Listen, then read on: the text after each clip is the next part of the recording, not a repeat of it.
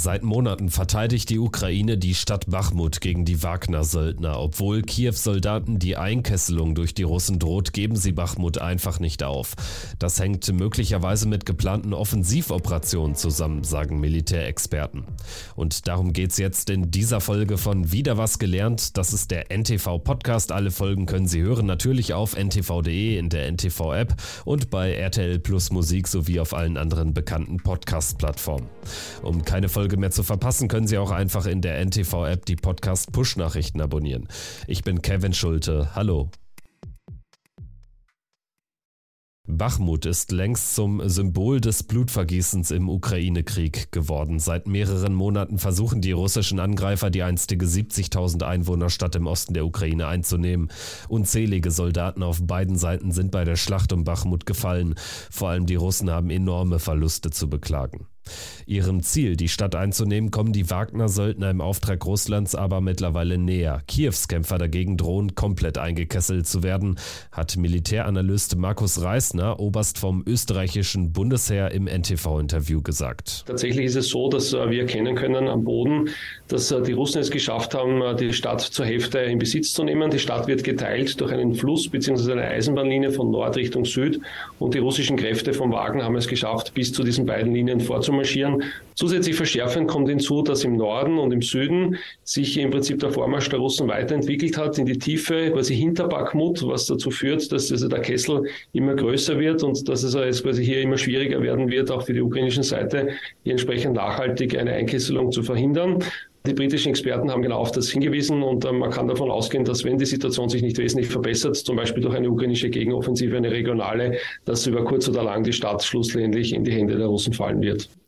Die Lage für die Ukraine in Bachmut hat sich zuletzt immer weiter verschärft, zumal es durch die russische Belagerung und den Dauerbeschuss immer schwieriger wird, Nachschub in die Stadt zu bekommen. Die Russen haben Bachmut vom Norden, Osten und vom Süden aus umschlossen. Nur über eine Straße aus dem Westen gelangt noch Material zu den ukrainischen Verteidigern.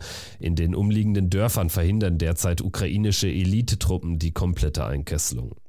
In Bachmut selbst gibt es keine großen Truppenbewegungen der Ukrainer mehr, weil sie eben von drei Seiten aus von den Russen umzingelt werden.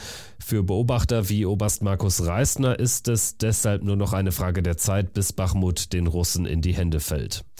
Auch Militärexperte Ralf Thiele geht derzeit davon aus, dass die Stadt von den Wagner-Söldnern schon bald komplett eingenommen wird.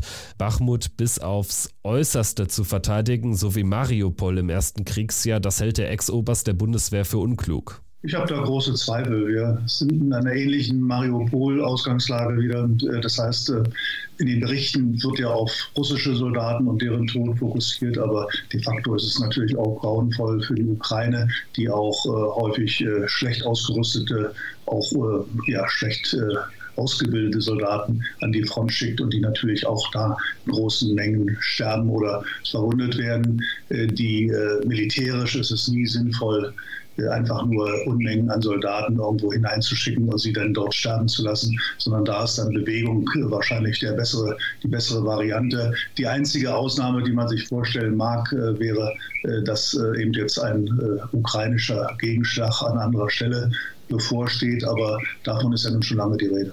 Präsident Volodymyr Zelensky hat zuletzt aber mehrmals deutlich gemacht, dass man Bachmut weiter verteidigen werde.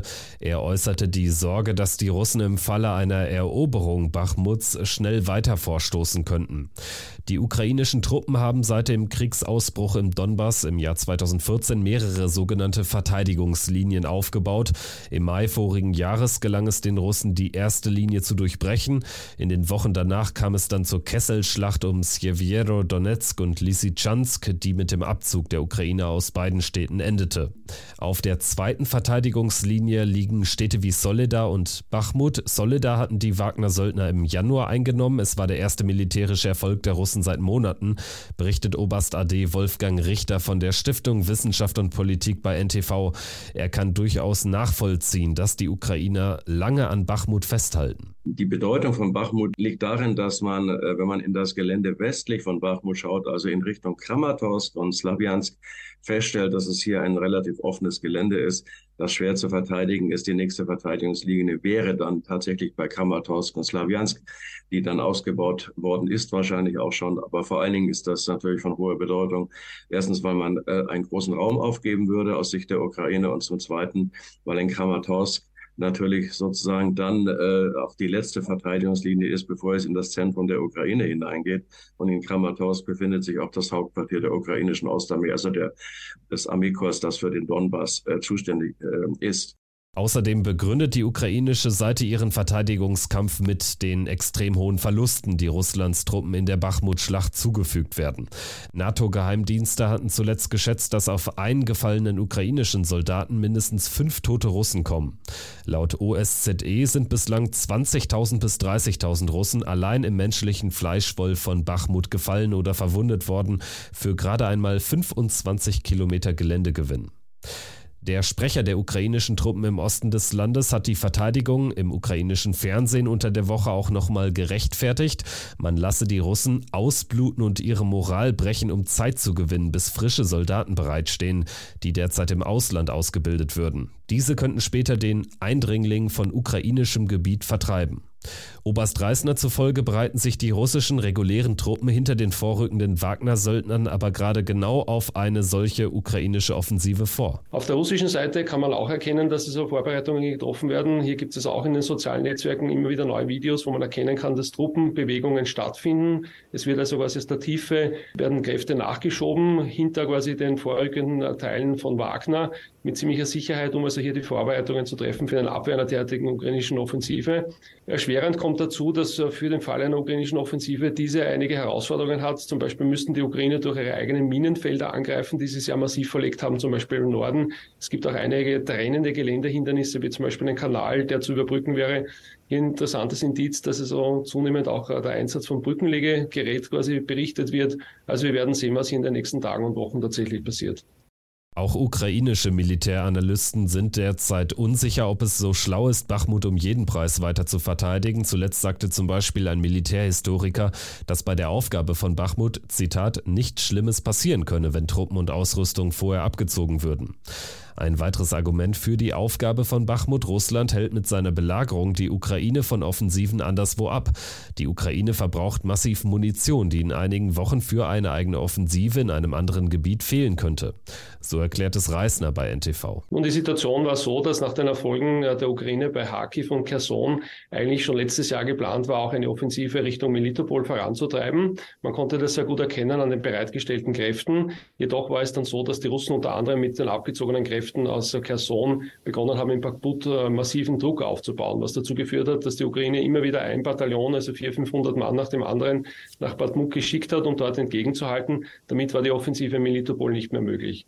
Und hier muss man natürlich feststellen, dass es dazu gekommen ist, dass dadurch äh, im Prinzip die Reserven der Ukraine sukzessive abgenützt worden sind. Und die Ukraine versucht jetzt mit der Aufstellung von neuen Brigaden die Voraussetzungen für eine Offensive mittelfristig tatsächlich noch äh, zur Verfügung zu haben.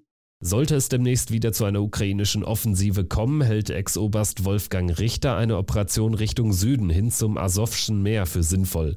So könnte es Kiews Truppen gelingen, die Verbindung zwischen dem Donbass und Mariupol und sogar der Krim ganz oder teilweise zu unterbrechen. Das wäre natürlich für die Russen eine sehr schmerzliche Geschichte. Dann müssten sie die ganze Logistik wieder über Kertsch führen, über diese Halbinsel von Kertsch und über diese Brücke und die ist auch verwundbar. Also ich glaube, äh, wenn man es rein militärisch analytisch betrachtet, wäre das die wahrscheinlichere Angriffsrichtung. Die Frage ist nur, ob die Ukrainer genügend Waffen, Munition und vor allem Soldaten zusammenbekommen, um eine solche Offensive durchführen zu können. Es sieht so aus, als spiele die Ukraine derzeit auf Zeit, bis es wieder genügend Kriegsgerät und Personal zur Verfügung hat.